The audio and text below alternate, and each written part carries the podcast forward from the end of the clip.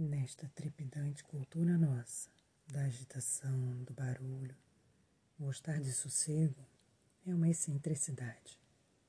Sob a pressão do ter de parecer, ter de participar, ter de adquirir, ter de qualquer coisa, assumimos uma infinidade de obrigações, muitas desnecessárias, outras impossíveis, algumas que não combinam conosco nem nos interessam.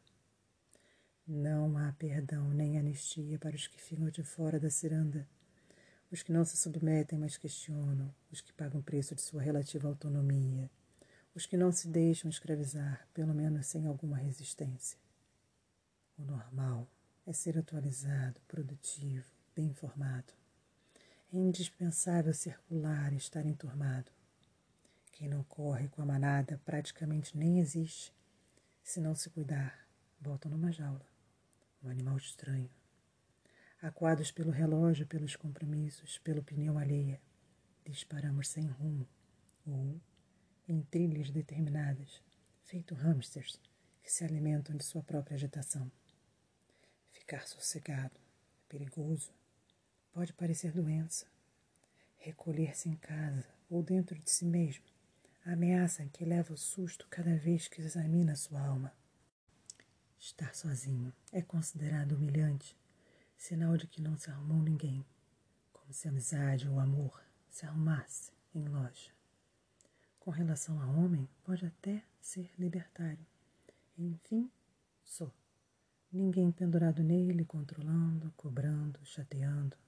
Enfim, livre. Mulher? Não. Se está só em nossa mente preconceituosa, é sempre porque está abandonada, ninguém a quer. Além do desgosto pela solidão, temos horror à quietude. Logo pensamos em depressão, quem sabe terapia e antidepressivo.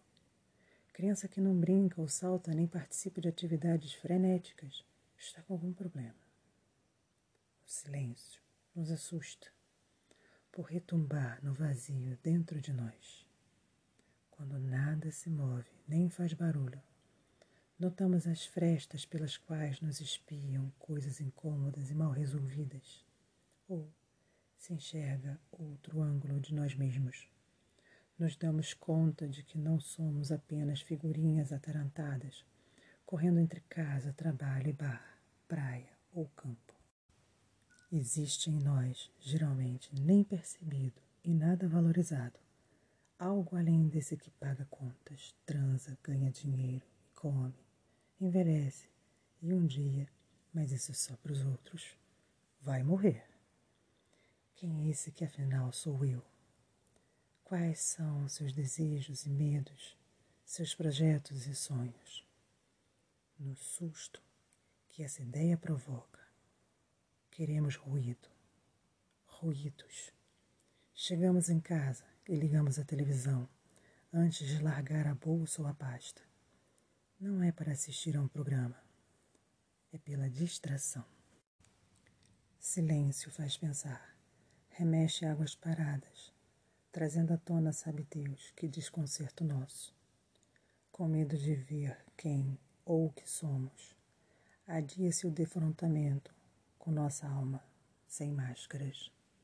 Mas se a gente aprende a gostar um pouco de sossego, descobre em si e no outro regiões nem imaginadas, questões fascinantes e não necessariamente ruins. Nunca esqueci a experiência de quando alguém botou a mão no meu ombro de criança e disse: Fica quietinha, um momento só. Escuta, a chuva chegando. E ela chegou intensa e lenta, tornando tudo singularmente novo. A quietude pode ser como essa chuva. Nela, a gente se refaz para voltar mais inteiro ao convívio, às tantas frases, às tarefas, aos amores. Então, por favor, me deem isso, um pouco de silêncio.